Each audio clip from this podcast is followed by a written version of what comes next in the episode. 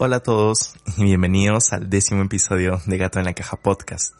Sí, ya llegamos a los dos dígitos, hemos tenido muchos invitados como también me han tenido a mí hablándoles aquí solo. E igual, o sea, de aquí en adelante todavía hay próximas conversaciones que ya estoy agendando, que ya estoy planificando desde, desde ahorita, para que este espacio tenga continuidad. Así que sí, o sea, esto tiene para rato, así que estén atentos a cualquier noticia en Instagram, que es la página por la cual estamos compartiendo noticias del proyecto.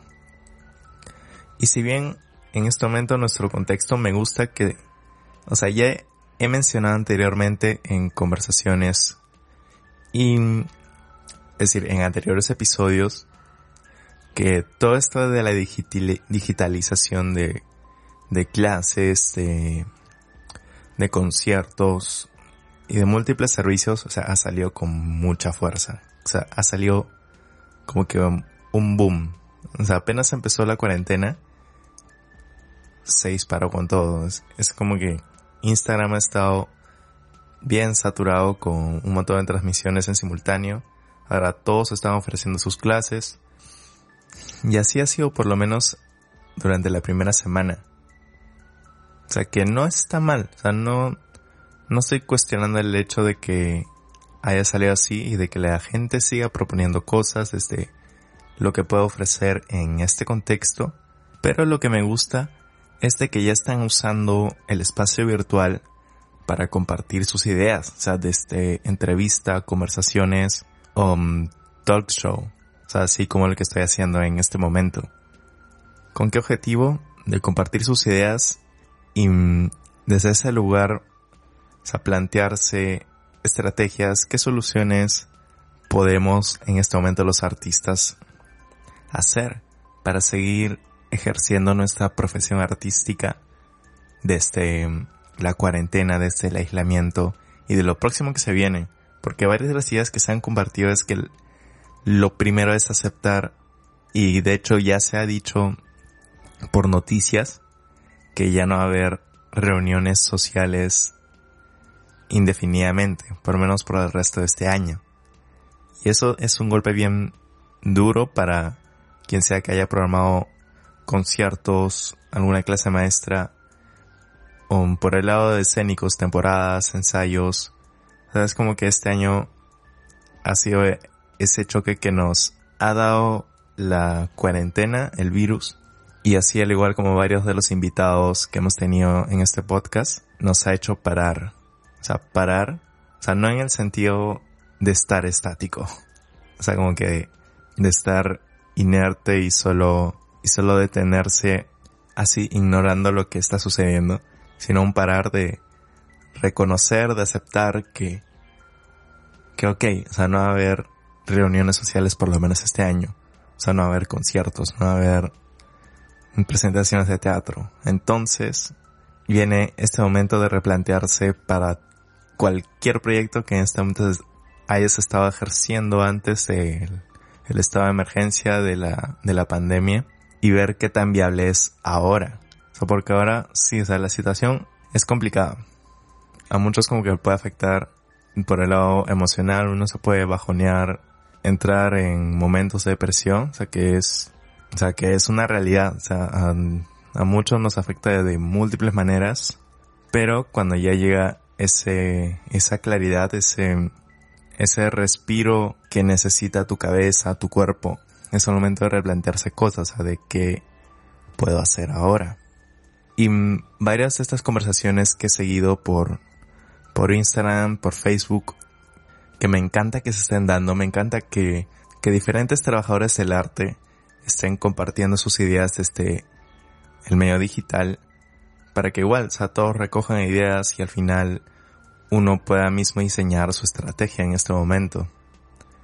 Y me detengo un, momento con la palabra estrategia. Sea, porque ¿qué pasó cuando empezó la pandemia, la cuarentena aquí en Perú? Bueno, en general. Sea, por lo menos de lo que observé en el círculo cercano es todo este boom de clases, de conciertos, principalmente un boom de live shows.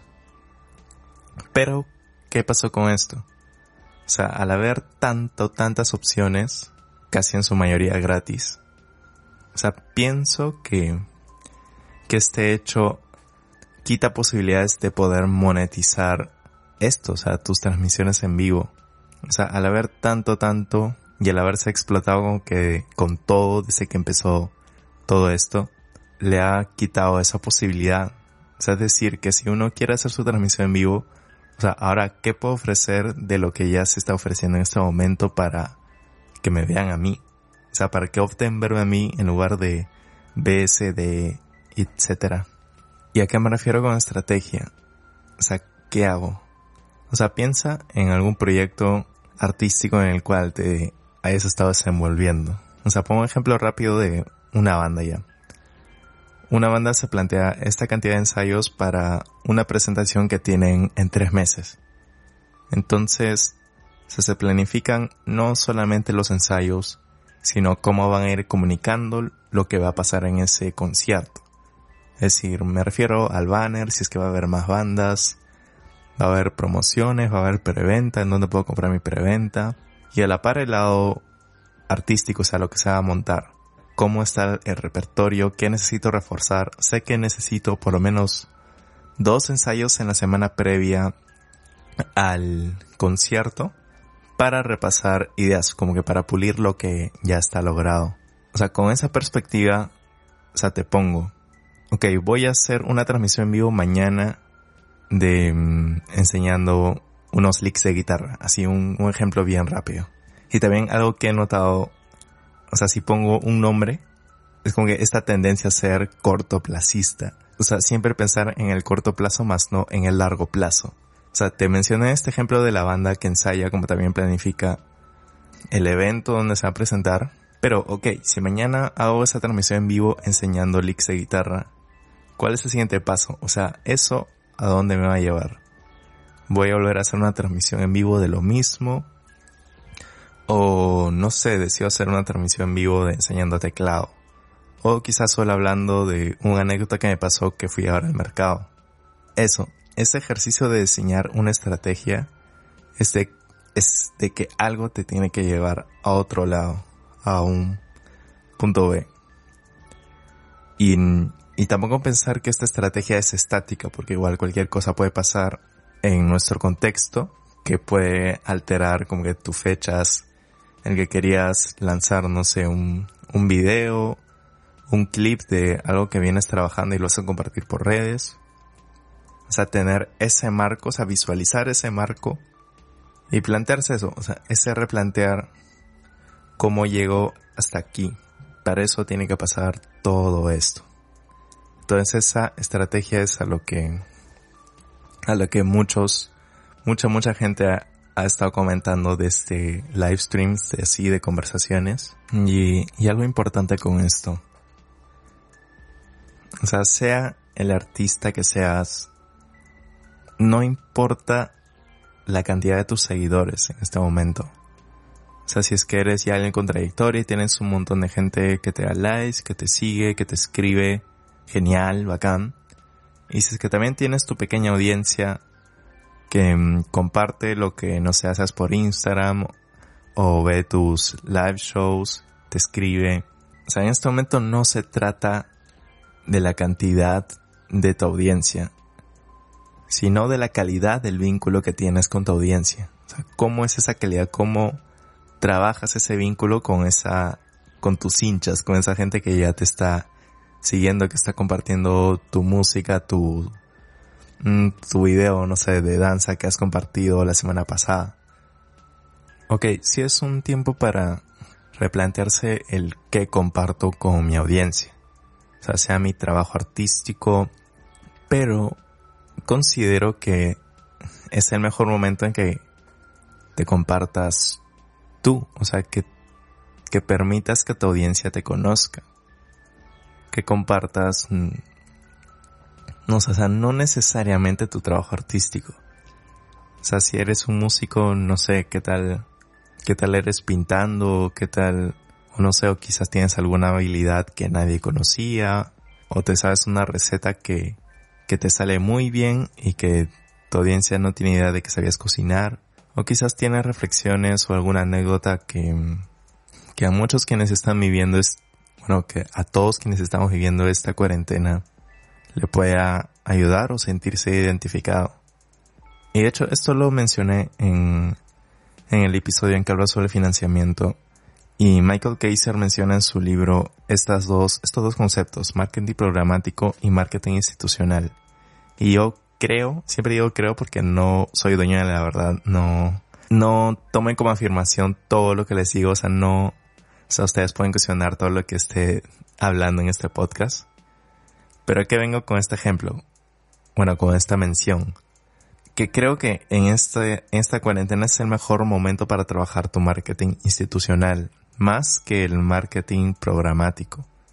O sea, sí puedes seguir y dando maneras de trabajar ese single, colaboración, proyecto musical que, que has estado em, desarrollando desde mucho antes o quizás recientemente. Pero sí considero que le debes dar un buen peso al marketing institucional. Y el marketing institucional es el trabajar, el compartir quién eres tú. O sea, sí, ya sabemos que eres un músico, ya sabemos que haces, no sé, música electrónica o eres un cantante increíble. Eso ya lo tengo clarísimo. Pero, ¿cuáles son tus ideas en este momento? ¿Qué, qué piensas de lo que ha dicho el presidente hoy? O, o quizás no tan denso. Ponte así más ligero. O sea, ¿qué haces al despertar? ¿De qué ejercicio haces? O, o puchan, quizás te despiertas bien tarde, pero bueno, porque me quedé haciendo tal cosa o vi esta serie que creo que que se relaciona mucho con lo que estamos viviendo, o sea, o sea, ¿quién quién eres? a eso estoy yendo. ¿Quién cómo eres tú en el día a día? ¿Qué haces? ¿Qué piensas? ¿Qué piensas? Y, y creo que esa sencillez, esa esa apertura te, te hará tener esa calidad de vínculo con tu audiencia, con quienes te estén siguiendo. Quizás quieres compartir algo que escribiste y y no sé, le tomas foto a, ese escrito o ese dibujo que has hecho y lo compartes o hasta incluso lo puedes mandar por mensaje privado sin necesidad de publicar, o sea, porque no es que quieras como que exponerte así abiertamente, o sea, también está esa posibilidad de compartirlo por mensaje, ¿no? Pero o sea, si hablo de eso, este momento es el mejor momento para trabajar tu marketing institucional y esto te va a llevar a tener una mejor calidad de vínculo con tu audiencia. Creo que con esa idea está bastante clara. Y a continuación, o sea, voy a compartir una serie de, de ejemplos que he visto en este momento en redes de cómo es que mm, varios artistas y colectivos lo están haciendo desde, desde el medio digital. O sea, cómo ellos están trabajando su marketing institucional. Y es algo que por lo menos a mí me jaló el ojo. O sea, quiero empezar con el caso de que es, es la banda de un amigo mío, se llama Ciudad Pánico, y veo que ellos han programado un Talks Daily. O sea, un, toda una semana en que tratan diferentes temas cada día. Entonces, es una transmisión en vivo con los integrantes de la banda, cada uno desde su casa, hablando, o sea, abarcando el tema que les ha tocado hablar. Pero lo que me parece sorprendente es la calidad con la que están haciendo este programa. O sea, tú lo, tú ves la transmisión en vivo y es literal, es, es un programa.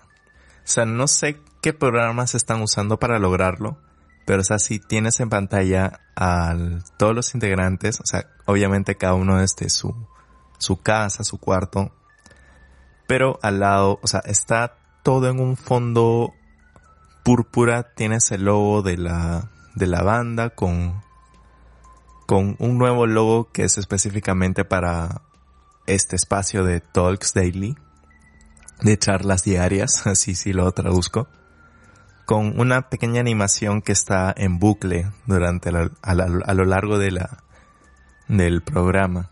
Y me parece sorprendente, o sea que, o sea, es una banda, o sea, mm, si es que no he escuchado ella, pueden encontrarla en Spotify o YouTube o sus redes sociales.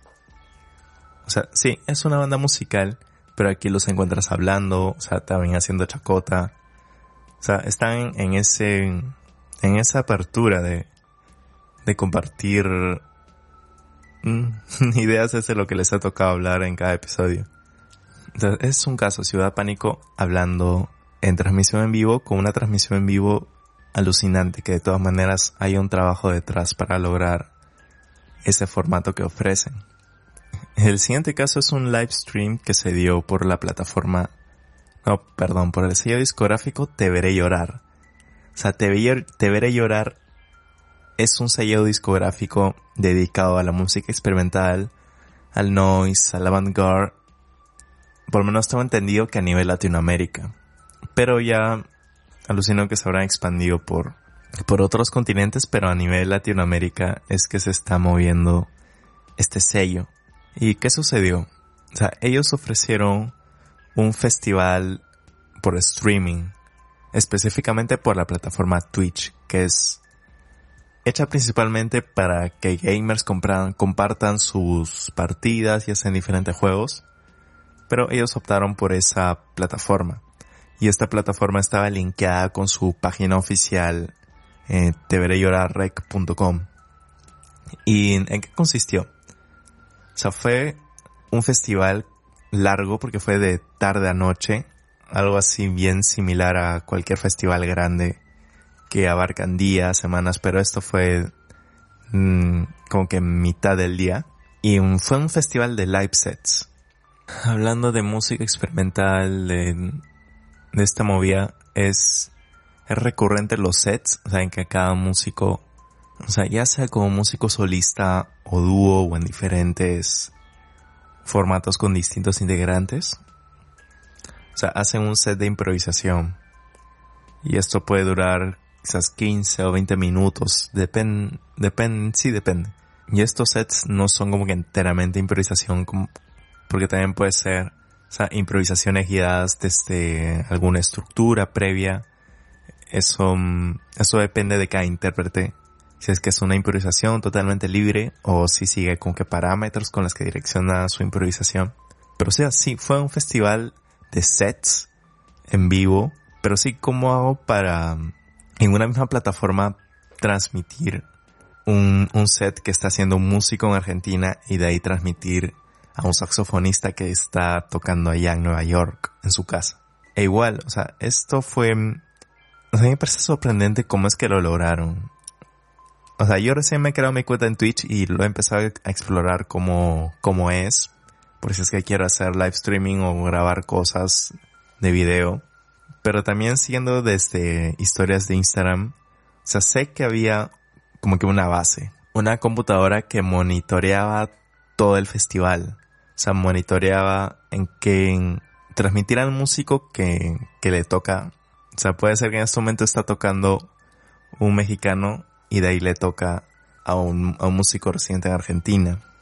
Entonces, desde esa computadora monitoreaban que lo que se esté transmitiendo sea lo que está grabando el músico de allá de, de México, dije. sí, de México.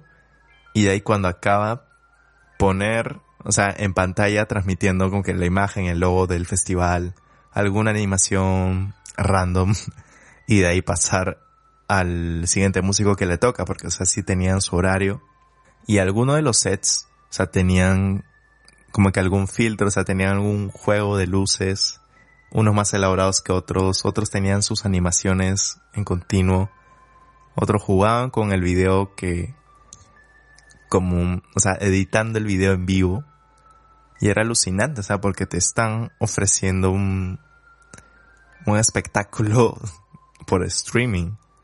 O sea, es alucinante el, trabajo que, que le han dedicado para lograr eso, ese streaming festival de música experimental. O sea, no es un, o sea, y esto de música experimental, de ruidismo, noise, avant-garde, que, que no es del mainstream, o sea, de lo que escucha usualmente la gente, pero la calidad con la que le, le dedicaron para lograr eso.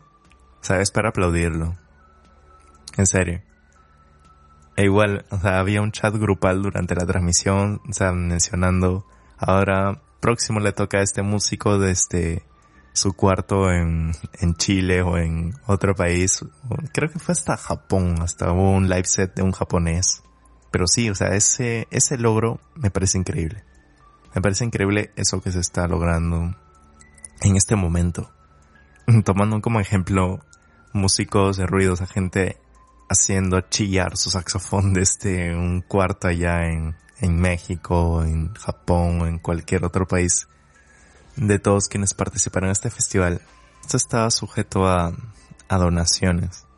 O sea, si bien todo este evento lo estaban haciendo gratis, había una opción como que para donar a los artistas, a los organizadores, había un link que te llevaba a PayPal o algún otro medio de pago. O sea, si estaba esa posibilidad de recibir monetización. O sea, no sé, no, no tengo información de cuánto habrán recaudado, pero es un trabajo muy bueno. Es un, es un gran trabajo el que han logrado el, el equipo de Te llorar. Que tengo entendido que para este evento sí, o sea, tuvieron colaboradores de otro, otro sello discográfico también de música experimental. O sea, solo comparto este par de ejemplos. O sea, uno de una banda que se está compartiendo desde Talks Daily. Y considero que desde ya están planificando qué van a hacer después. O sea, esto como lo, cómo esto va a llevar a otra cosa más. E igual el equipo de Te Veré Llorar. O sea, lo que hicieron fue increíble, fue alucinante. Pero ahora, ¿cómo sigo creando? O sea, ¿cómo, cómo sigo comunicando a la gente que ya sabe de mí? ¿Cómo sigo trabajando esa calidad de vínculo? Y es, y si me han escuchado decir vínculo en muchos episodios, pero al final sí se trata de eso para poder continuar desarrollando nuestra profesión, nuestra, nuestra labor. O sea, todavía quedan un par de apartados más para este podcast, que son bien cortos, son ideas bien concretas. O sea, en primer lugar está este lado de las colaboraciones. O sea, sé que hay muchos artistas que están optando por esto. O sea, yo también lo estoy haciendo, estoy colaborando con mucha gente. En, ahora último he hecho música para, para una amiga quien quien hizo su video de, de compartiendo su práctica en danza para que otros lo practiquen. O sea, he musicalizado todo ese video. O sea, están buenas las colaboraciones, pero también trabaja lo, a lo que te dediques artísticamente. Tú como músico o cualquier otra rama artística, bueno, específicamente música, porque quizás no quiero expandir tanto el círculo. O sea, igual también es idear para bailarines, actores todos los otros artistas de artes escénicas, también artes plásticas, o sea, de, sí, o sea, la colaboración es una muy, es una muy buena opción. O sea, te permite entablar vínculos con otros compañeros o, sea, me ha permitido ser una vía distinta o una manera distinta de trabajar con quienes no había trabajado anteriormente. O sea, incluso hablar de colaboraciones, o por lo menos en mi caso, me lleva a la cabeza lo que ya se ha estado haciendo los músicos urbanos de trap, de reggaetón, que es recontra, recontra común las colaboraciones a los featuring, en que se juntan simplemente para hacer un single, o sea, no necesariamente un disco o proyectos más extensos, son proyectos bien concretos como hacer una canción. O sea, el ejemplo más concreto de una colaboración es, es la canción Tusa, que se ha vuelto tendencia a inicios de año, que es eso, resultado de la colaboración con Carol G y Nicki Minaj. O sea, yo tengo mis colaboraciones, pero también tienes que trabajar lo que tú desarrollas, a tus proyectos personales. O sea, porque al final es como que vas a tener muchas colaboraciones y no vas a tener algo que tú estés desarrollando desde tus propias ideas que quieras compartir. O sea, porque colaboraciones son ideas en conjunto con idea del, del artista con quien estés colaborando pero sí, considera trabajar tu proyecto personal. O sea, tus, no sé, quizás tienes un tema que hace tiempo que ya quiere salir. Quizás es, es el tiempo para poder desarrollarlo. O sea, es un punto, el tema de las colaboraciones. Y como último apartado de este podcast, es compartir unas herramientas que considero interesantes que se podrían implementar. O sea, que podrías considerar para compartir en este medio digital. En primer lugar, este programa que se llama OBS Studio es un programa gratis y no pesa casi nada, y lo que hace es grabar lo que haces en tu pantalla. Y también puedes grabar desde tu micrófono en simultáneo. O sea, es un programa que estoy estudiando, chequeándolo, qué puedo hacer con él. O sea, considéralo esto como una opción si es que plateas, o sea, compartir, no sé, algún programa que estés haciendo. O también este programa es, es súper común en, o sea, lo usan principalmente los streamers. Este programa es conocido por streamers, pero también como músico, como artista, cómo puedo usar esta herramienta para, para, no sé, para un proyecto, para algo pedagógico. O sea, es un programa que, que lo dejo ahí. OBS, OBS Studio. Lo recomiendo. Ahí está. Número 2. O sea, hay una aplicación que se llama AmpMe. O sea, A-M-P-M-E. ¿Y qué es lo que hace? O sea, permite reproducir audio, música en simultáneo en varios dispositivos. O sea, desde un, un celular, aunque principal, que tenga la aplicación, o sea, reproduces y a los otros celulares que tengan esa aplicación, o sea, se linkean y permiten reproducirse también. Entonces, ¿para qué puedo usar esto? O sea, ya les acabo de explicar su función. Pero ok, ¿cómo puedo usar esa función para... No sé, o sea, ahora pienso un poco en, en artistas escénicos. O sea, artistas escénicos siempre pensando en, en crear una experiencia escénica. O sea, ¿cómo puedes... Esto, no sé, estoy creando... Ah, se me ha ocurrido una, una experiencia escénica para, para casas, o sea, específicamente para familias, para que están viviendo este confinamiento. Ya, y como requerimientos de que todos tengan esta aplicación. Y no sé, en ese audio puedes tener una voz que, que, guía con una música de acompañamiento. Ahora les pides que hagan estas acciones. O sea, es una idea que en este momento estoy así lanzando, lanzando para ver quién la agarre, la agarre.